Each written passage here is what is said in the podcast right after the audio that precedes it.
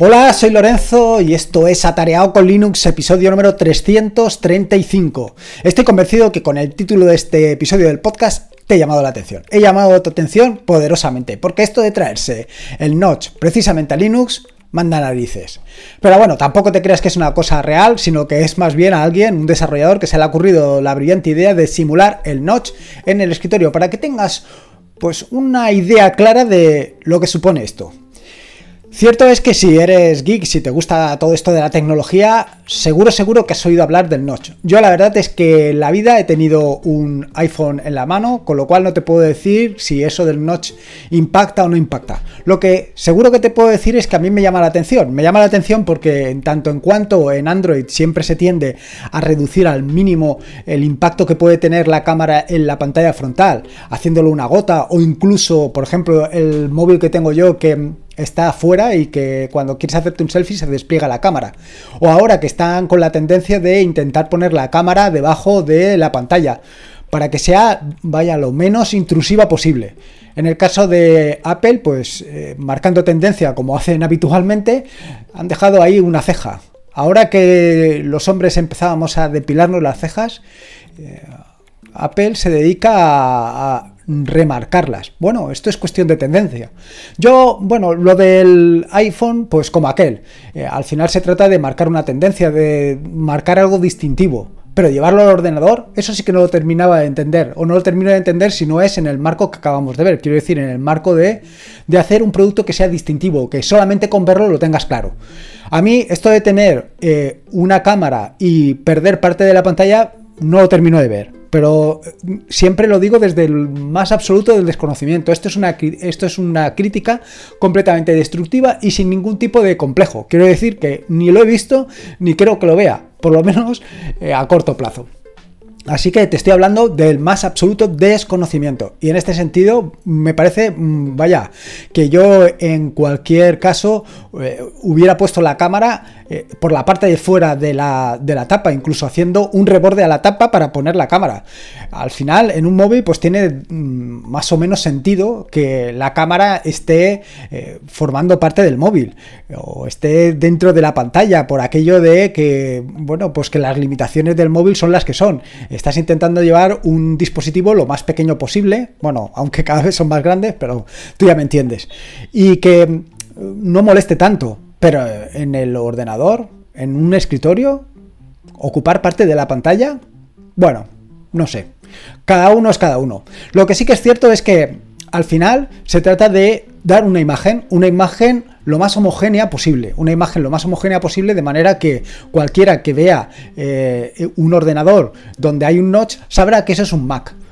Si compartes la pantalla lo vas a ver. Sí, y lo mismo sucede en el caso del móvil. Si compartes la pantalla de tu móvil y allí aparece algo, pues van a saber que estás compartiendo esto, que ahí hay algo, eh, no sé. También no tengo muy claro cómo se compartirá la pantalla teniendo una cámara. Bueno, sea como sea, me parece un, algo, mm, bueno, pues una manera de eh, ser distintivo, de manera que alguien cuando vea esa pantalla del ordenador sabe exactamente que es un Mac.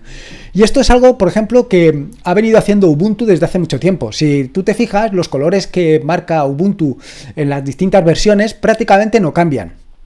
Y no solamente no cambian los colores, eh, los fondos de pantalla, sino que además eh, la barra lateral eh, siempre está en el mismo sitio, con un aspecto muy similar. En fin, que todas las condiciones son lo más similares posible para que en el caso de que aparezca en alguna película lo reconozcas fácilmente. O no, solamente en una película, sino a lo mejor estás en un hospital y de repente pues aparece la, la, pantalla porque se ha reiniciado y enseguida vas a decir, eso es Ubuntu.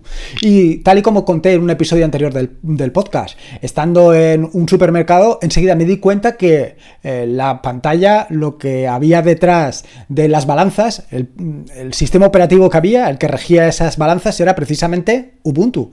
Y era por eso, por lo, lo distintivo de, del equipo. Pero vaya, salvo esto, el resto pues no termino de entenderlo. Alguno ya me dirá, en fin. Lo quito porque tampoco tiene sentido. Bueno, dicho esto, em, hace unos días, y voy a poner aquí una separador. Hace unos días, en un podcast anterior, te dije que me veía borroso en Linux me veía borroso en Linux y esto era por el autofocus. No solamente me veía borroso en Linux, también me veía borroso en Windows. Lo que pasa es que hasta el momento no me había dado cuenta. Eh, no me había dado cuenta porque, bueno, pues no, te fijas. Y de repente alguien me dice, oye, que estás borroso. Claro, yo el primer efecto es limpiar la, el monitor, bueno, el monitor no, la, webcam, limpiarla por si hay algún dedazo que he dejado encima de la webcam. Pero no era el caso. La cosa es que por algún tipo de extraña razón eh, se estaba desenfocando la cámara.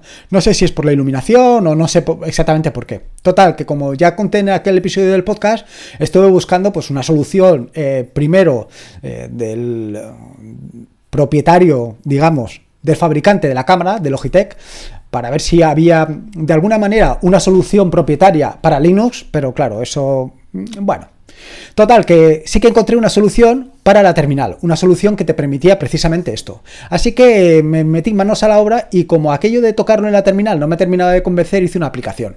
Una sencilla aplicación que lo que hace es mostrarte un... Um, un indicador diciéndote si efectivamente tienes la webcam eh, con el foco activado o lo tienes con el foco no, con el autofoco activado o desactivado. Pero no solamente eso, ya que me puse, pues le añadí una serie de opciones adicionales. Así, por ejemplo, tienes la posibilidad de aumentar el brillo o disminuir el brillo. Tienes también la posibilidad de aumentar o disminuir el contraste y todo esto en tiempo real, ¿eh? O sea, todo esto lo, guardas, lo seleccionas, la saturación también y, por supuesto, el, el sharpness, que no tengo ni idea de lo que es, pero pero lo hace. Bueno, y aparte de esto, también tienes la posibilidad de eh, modificar el foco, que era básicamente el objetivo. De manera que me puedo desenfocar y enfocar a voluntad. Muy sencillita, muy sencillita y además que funciona perfectamente. Si seleccionas la opción autofocus, evidentemente esto ya no puedes hacer nada. Pero si no, esto funciona perfectamente. Además de esto, también tienes el zoom, lo que pasa es que el zoom eh, va a depender un poco de, las circunstancias y de la situación. Pero bueno, eh, una vez eh, pruebes verás que es súper sencilla. La gran ventaja es que no solamente maneja una cámara, si tú tienes la cámara integrada del ordenador y además tienes otra cámara, esta aplicación es capaz de gestionarte tantas cámaras como tengas conectadas. Tengo que decirte que solamente lo he probado con una, con lo cual cualquier informe, reporte, aviso, comentario es siempre bienvenido.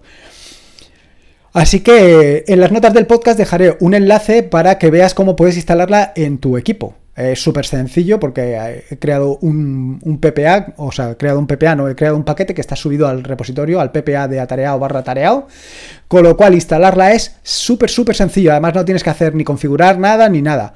Solamente tienes que seleccionar el, tipo, el tema, en el caso de que lo quieras seleccionar, puedes seleccionar que se inicie de forma automática, de manera que al iniciarse de forma automática eh, pues cargará por defecto los, la configuración que tenga, de otra manera no la carga, y luego tiene un modo de depuración que creo que al final no lo tengo activado. Pero bueno, tú prueba la aplicación y ya me cuentas a ver las sensaciones que te llevas. Eso respecto al tema de la webcam o webcam indicator. Vamos a por otra cosita. La siguiente es una extensión que creo que tengo por aquí, a ver, me la he dejado aquí preparada, sí, Forge. Forge es una extensión que lo que simula es los escritorios de tipo tiling.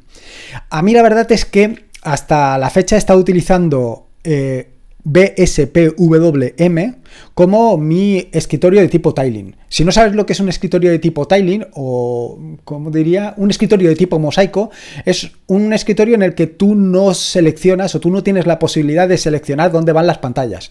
Bueno, más o menos. Al final se trata de que cada pantalla va a ir, o cada eh, aplicación va a ir una al lado de la otra, más o menos. Es decir, la disposición de las eh, aplicaciones, de las ventanas de las aplicaciones, es automática. Se va situando en forma de mosaico, una al lado de la otra, eh, conforme vaya rellenando o conforme esté configurado. Esto es muy cómodo, sobre todo a la hora de desplazarte entre ellas. Yo, por ejemplo, para eh, escribir artículos, para comentar cualquier tipo de cosa, en fin, para este tipo de operaciones, eh, utilizar un Tiling Window Manager, utilizar un escritorio de tipo mosaico me viene fantástico. Me viene fantástico porque me permite desplazarme de una manera muy rápida entre, por ejemplo, el navegador y eh, el editor. Actualmente estoy utilizando como editor NeoBeam. Pero bueno, podría ser cualquier otro editor. Así, por ejemplo, si estoy escribiendo un artículo acerca, por ejemplo, de una aplicación como podría ser esta misma que estoy comentando, Forge, pues simplemente me cambio al navegador, copio lo que tengo que copiar, todo desde el teclado, vuelvo a NeoBeam y lo pego y siempre desde el teclado y sin utilizar el ratón. Para esto utilizo varias tecnologías, no solamente la parte de NeoBeam y la parte del eh, Tiling Window Manager, sino que además necesito, por ejemplo, para el navegador, para Firefox, utilizar Vimium. Vimium es otra extensión del navegador que lo que te permite es seleccionar determinadas partes del navegador utilizando única y exclusivamente teclas. De esta manera, si aprietas, por ejemplo, la tecla F, se marcan todos los enlaces eh, que hay. Y si pulsas la combinación de teclas que hay marcadas, irás a ese enlace. Y de la misma manera, si en vez de pulsar F pulsas YF, puedes copiarlo. Ya te puedes hacer una idea de lo rápido que es esto. Claro que eh, aquí pierdes algo de las ventajas. Quiero decir, en un Tiling Window Manager como puede ser eh, BSPWM, pues no tienes todas las ventajas o todas las características que tiene, por ejemplo, Nome. Y no tiene todas las características porque realmente un Window Manager no es un entorno de escritorio de por sí. Eh, vienen las piezas mínimas. Por ejemplo, no tienes un panel, no tienes un lanzador de aplicaciones, eh, no tienes los indicadores, no tienes las notificaciones, todas esas cosas no vienen instaladas por defecto. Las tienes que instalar tú o las tienes que ir añadiendo tú poco a poco. Claro, utilizar Nome, por ejemplo, como entorno de escritorio, utilizar Nome Shell tiene pues todo ese tipo de ventajas, pero tiene el inconveniente de que no puedes moverte con facilidad en él. No te puedes mover en la facilidad con la que te puedes mover en un Tailing Window Manager.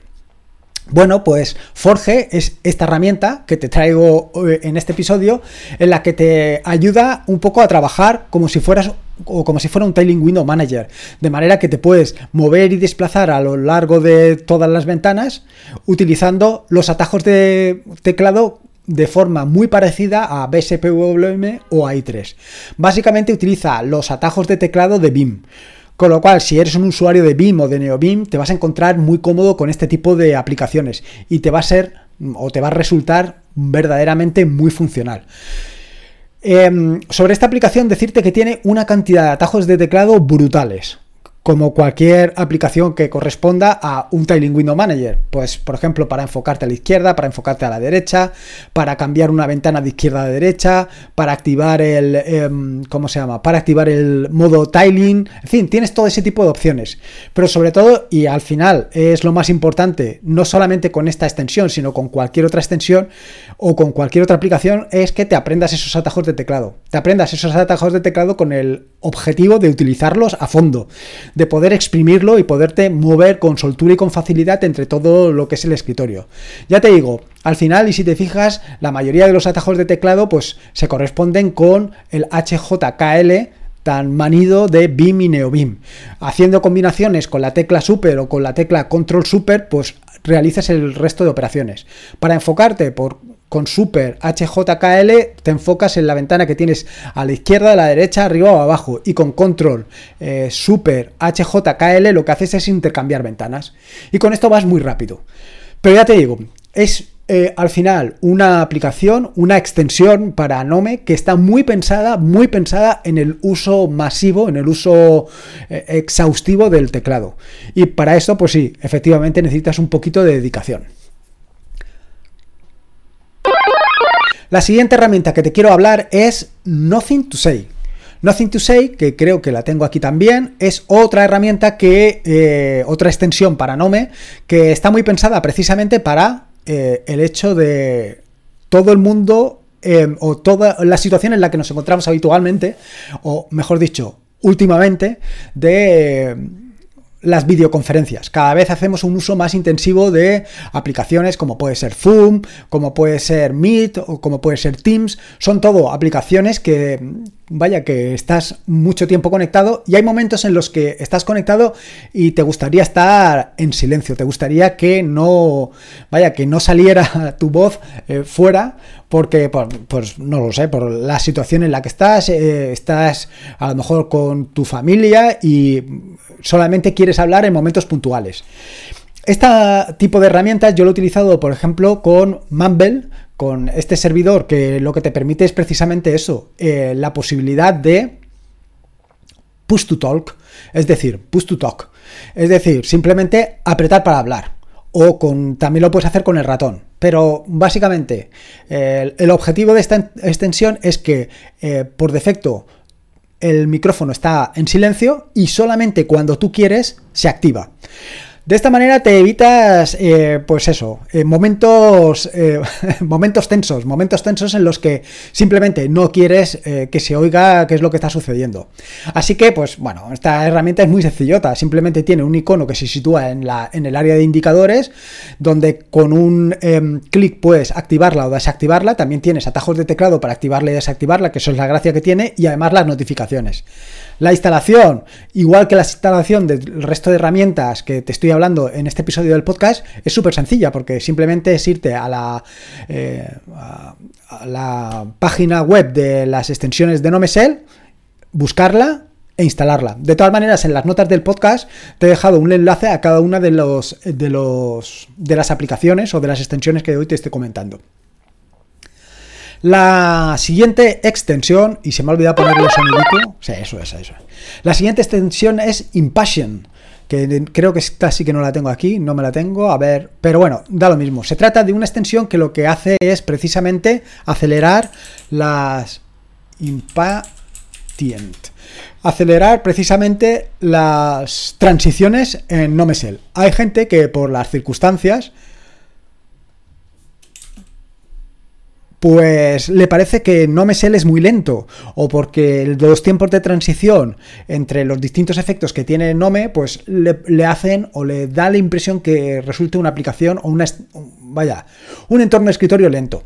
Y lo cierto es que bueno se puede acelerar. Eh, pasa exactamente igual que con Android. Con Android puedes acelerar determinadas transiciones de una manera relativamente sencilla. Simplemente tienes que habilitar los em, la configuración de desarrollador y a partir de ahí reducir los tiempos de las transiciones. Bueno, pues en el caso de NoMesel también puedes hacer lo mismo. Puedes instalar esta, este, esta extensión, no me salía, Impatient, y a partir de ella simplemente eh, ya se acelera todo. Eh, eh, por defecto se acelera a una velocidad de 2 por, pero tú puedes configurarlo para que se acelere más. A ver, Mm, ahora no recuerdo exactamente cuánta, hasta qué velocidad podrías acelerarlo, pero sí, puedes configurarlo y acelerarlo para que vaya, vaya, para que esos efectos pues no sean tan dilatados en el tiempo y te dé la impresión que el escritorio es mucho más eléctrico, que dicen. Pero ya ves, es una cosa, bueno, para, efectos. A mí realmente me da lo mismo. Todo esto de los efectos y que tarde un pelín más o un pelín menos es una cosa que no me preocupa en absoluto.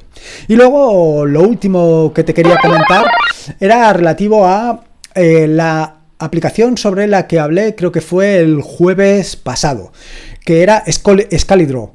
Scalidro eh, era una herramienta o es una herramienta que te permite hacer diagramas, te permite hacer diagramas de forma muy sencilla. Bueno, pues a raíz de esto, en el grupo atareado de Telegram eh, empezaron a comentar distintas herramientas y distintas aplicaciones que te permiten hacer también esto, que te permiten hacer diagramas.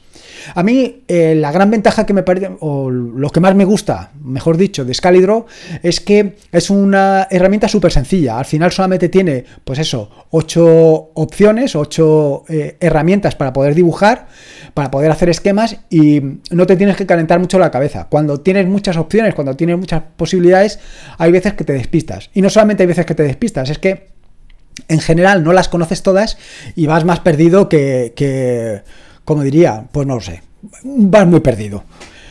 Total, que una solución muy interesante a mí era Scalidraw. Pero de las otras herramientas que hablaron, em, de, que se hablaron en el grupo de Atareado de Telegram, pues em, en particular la de Draw.io es una herramienta que me gusta mucho. Es una herramienta que me gusta mucho, pero lo que te digo, tiene muchísimas opciones y muchísimas posibilidades. Digamos que es un Scalidraw super vitaminado. A mí me gusta mucho más lo simple. Pero no solamente tiene la ventaja Scalidraw de, digo, perdón, de Draw.io tiene la ventaja de que tiene muchas más opciones que Scalidraw. Una de las ventajas que tiene respecto a eh, Scalidraw es que tiene aplicación para escritorio. Sí, evidentemente ya te lo estás imaginando. Es una aplicación implementada en Electron. Pero bueno, si quieres tener la aplicación en tu equipo, es una muy buena solución y una opción que tienes que tener en consideración. Así que nada, ahí te he dejado, te he dejado cuatro o cinco perlitas para que las disfrutes. Espero que te haya gustado este nuevo episodio del podcast y si puedes te agradecería una valoración ya sea en iBox o en Apple Podcast. Recordarte que este es un podcast de la red de podcast de sospechosos habituales, donde puedes suscribirte a maravillosos y fantásticos podcasts. Puedes suscribirte a la red de podcast de sospechosos habituales en fitpress.me barra habituales. Y por último, como te digo siempre, recuerda que cada día son dos días y uno ya ha pasado. Así que disfruta como si no hubiera mañana y si puede ser con Linux y en este caso con Webcam Manager, mejor que mejor. Un saludo y nos vemos en o nos escuchamos en un próximo podcast.